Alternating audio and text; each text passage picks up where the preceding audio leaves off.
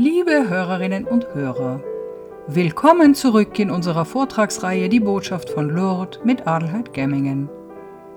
In Lourdes erschien 1858 die Mutter Gottes dem 14-jährigen Mädchen Bernadette.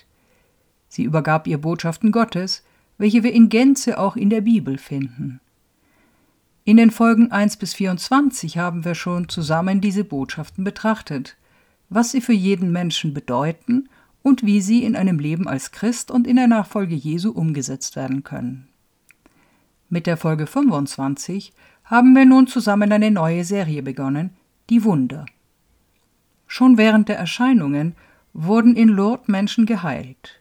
Bis heute sind 70 Heilungen als Wunder anerkannt, das heißt, dass es Heilungen sind, die sich medizinisch nicht erklären lassen. Das beschäftigt. Nehmen wir uns also die Bibel zur Hand. Dort werden wir entdecken, dass von jeher Gott Wunder vollbracht hat. Man könnte sagen, dass Wunder zu den Ausdrucksweisen Gottes gehören. Es ist eine seiner vielen Weisen, mit den Menschen zu kommunizieren und sich uns zu zeigen. Ja, uns zu zeigen, dass er in unserer Mitte lebt.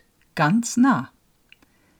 In der Folge 25 sprachen wir über einige Textstellen im Alten Testament, in denen von Wundern und Heilungen durch Gott geschrieben wird, sowie über ein paar wenige Stellen aus dem Neuen Testament, die von den Heilungen Jesu sprechen.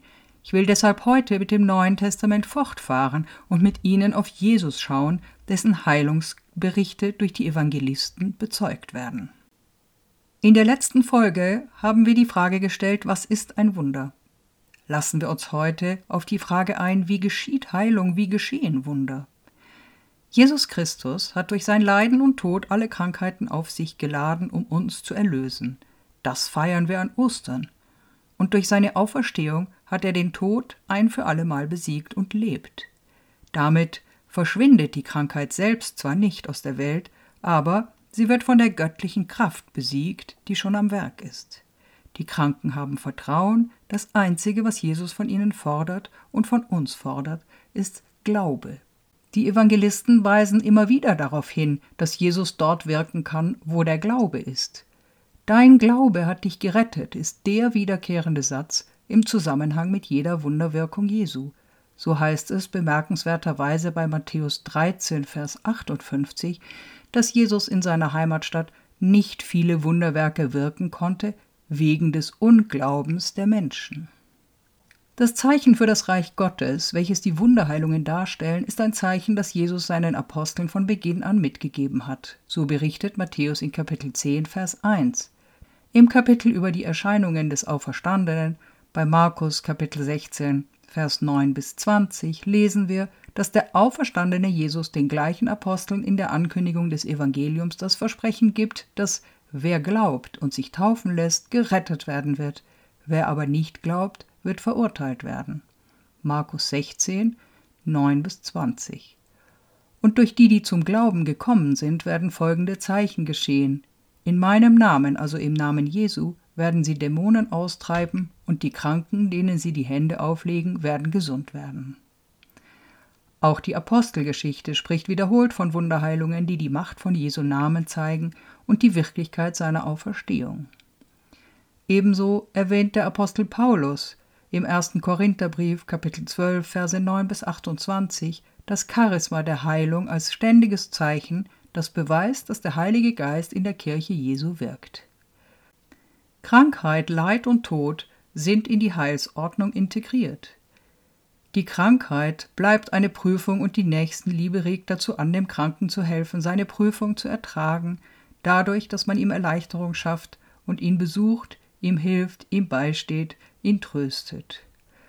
Ignatius von Antiochien, der bis ca. 110 nach Christus gelebt hat, rät uns folgendes: Tragt die Krankheiten aller mit, denn den Kranken dienen, ihnen Erleichterung zu verschaffen, sie zu begleiten, bedeutet Jesus in seinen leidenden Gliedern zu dienen. Der Mensch, den Gott als sein Abbild geschaffen hat, ist auch der Kranke, der Arme, der Behinderte. So ist in der christlichen Welt jeder Mann, jede Frau, jedes Kind das Abbild und das Zeichen von Jesus Christus geworden und nicht einer, von dem man sich abwendet. Vergleiche Psalm 38, Vers 12, Psalm 41, Verse 6 bis 10 oder Psalm 88, Vers 9.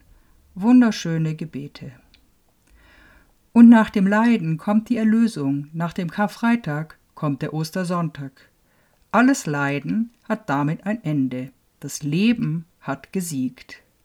Jesus Christus ist von den Toten auferstanden und geht uns voraus. Das ist unsere Hoffnung. Das ist unser Glaube. Ihm wollen wir folgen. Glauben wir das? Leben wir danach? Kann auch durch uns Heilung geschehen, wie durch die Apostel? Prüfen wir immer mal wieder, ob wir schon zum Glauben gekommen sind wie es bei Markus heißt. Ich will an dieser Stelle an zwei bekannte Wunderheilungen Jesu erinnern und diese mit Ihnen auf Neues betrachten. Einmal die Heilung des Gelähmten, den sie durchs Dach zu Jesus heruntergelassen haben, wie sie in Markus 2, Verse 1 bis 12 beschrieben wird. Den Lourdes-Fahrern und Pilgern ist diese Geschichte sehr vertraut.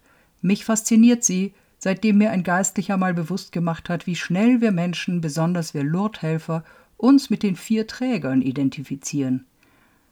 Ob es uns aber ebenso leicht fällt, uns mit dem Gelähmten zu identifizieren, jenem, der auf die Hilfe angewiesen ist, jenem, der auf den Glauben der vier angewiesen ist, die überzeugt glauben, dass Jesus ihm helfen wird, dass Jesus ihn heilen wird. Der Glaube ist entscheidend, Überhaupt ist bei Jesus immer der Glaube Voraussetzung für eine Heilung. Wo Jesus keinen Glauben vorfindet, wie in seiner Heimatstadt Nazareth, kann er keine Wunder wirken. In dieser Geschichte will Jesus, dass wir erkennen, dass nicht nur Gott, sondern auch der Menschensohn, also er selbst, die Vollmacht hat, auf der Erde Sünden zu vergeben. Das Wunder in dieser Geschichte dient dazu, diese Vollmacht zu bestätigen, denn auf den ersten Blick ist es leicht möglich, durch Worte Sünden zu vergeben. Niemand kann das so genau überprüfen. Ein Wunder an dem Gelähmten hingegen zu wirken, ist schwieriger. Wenn also Jesus dieses Schwierige gelingt, dann ist damit auch bestätigt, dass er die Vollmacht hat, Sünden zu vergeben.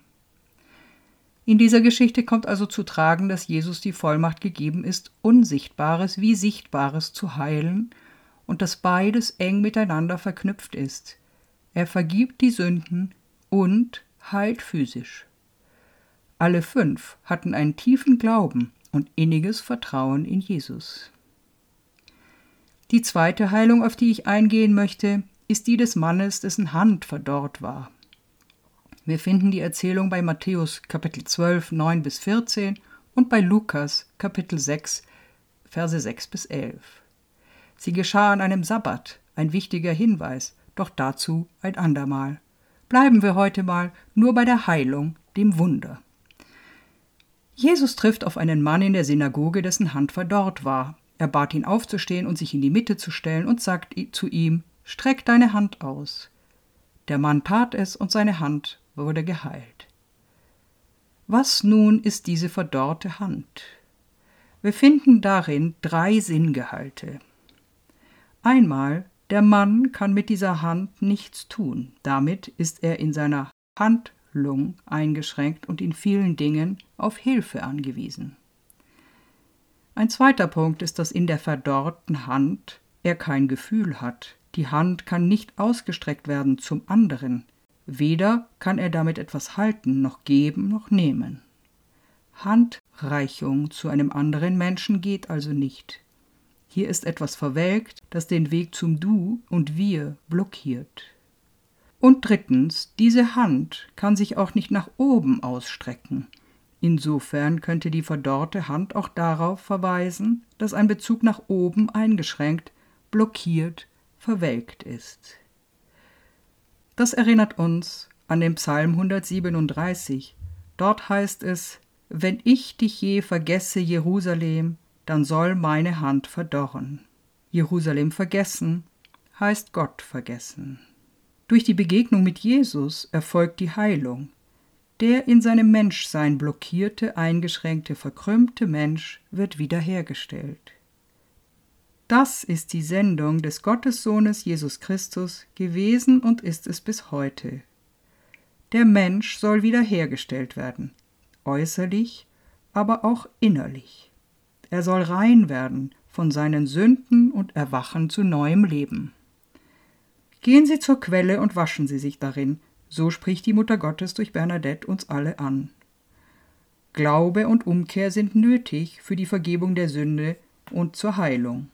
Es ist das Gebet im Glauben, das sie rettet, denn ihre Sünden sind ihnen vergeben und sie können mit der Gnade Gottes ihre Heilung erhoffen.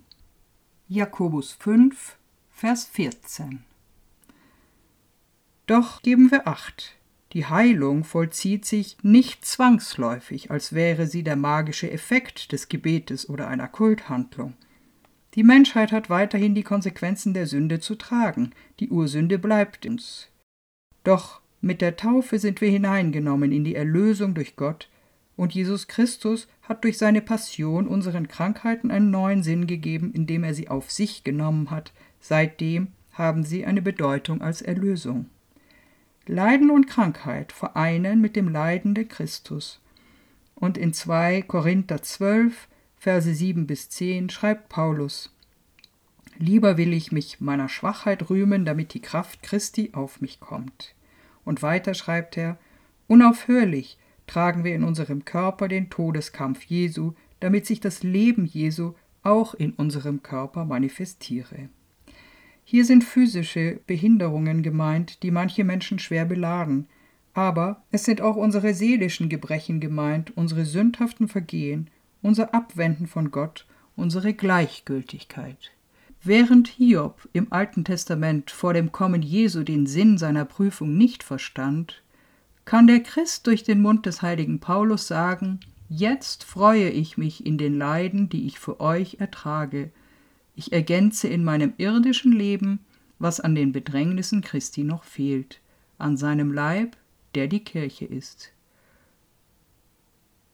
So wie der Apostel gerufen ist, das Wort zu erfüllen, in Kolosser 1, Vers 24, 25 ist er auch dazu bestimmt, die Bedrängnisse Christi bis zum Ende zu erdulden. Angst, Schwachheit, Verfolgung, diese Prüfungen sind die Prüfungen Christi, weil er sie zuerst für die Verkündigung des Reiches erduldet hat und auch weil Christus in seinem Apostel lebt, denn dieser ist dazu berufen, das Los mit seinem Herrn zu teilen. Ich verspreche Ihnen nicht, Sie in dieser Welt glücklich zu machen, wohl aber in der anderen, spricht die Mutter Gottes zu Bernadette. Wer nun noch Zeit und Lust hat, lese noch die Auferweckung des Lazarus bei Johannes Kapitel 11 Verse 1 bis 46 und halte bei Vers 40 einen Augenblick inne. Hier sagt Jesus zu Lazarus Schwester, Habe ich dir nicht gesagt, wenn du glaubst, wirst du die Herrlichkeit Gottes sehen? Ja, liebe Hörerinnen und Hörer, wir kommen ans Ende dieser weiteren Folge über die Wunder. Wenn Ihnen unser Podcast gefallen hat, dann schicken Sie gern eine Nachricht per E-Mail an lourdcat20 at gmail.com lourdcat20 at gmail.com. Ich freue mich von Ihnen zu hören. Im nächsten Kapitel Nummer 27 werden wir uns den Wunderheilungen in Lourdes widmen. Ehre sei dem Vater und dem Sohn und dem Heiligen Geist, wie es war im Anfang, so auch jetzt und alle Zeit und in Ewigkeit. Amen.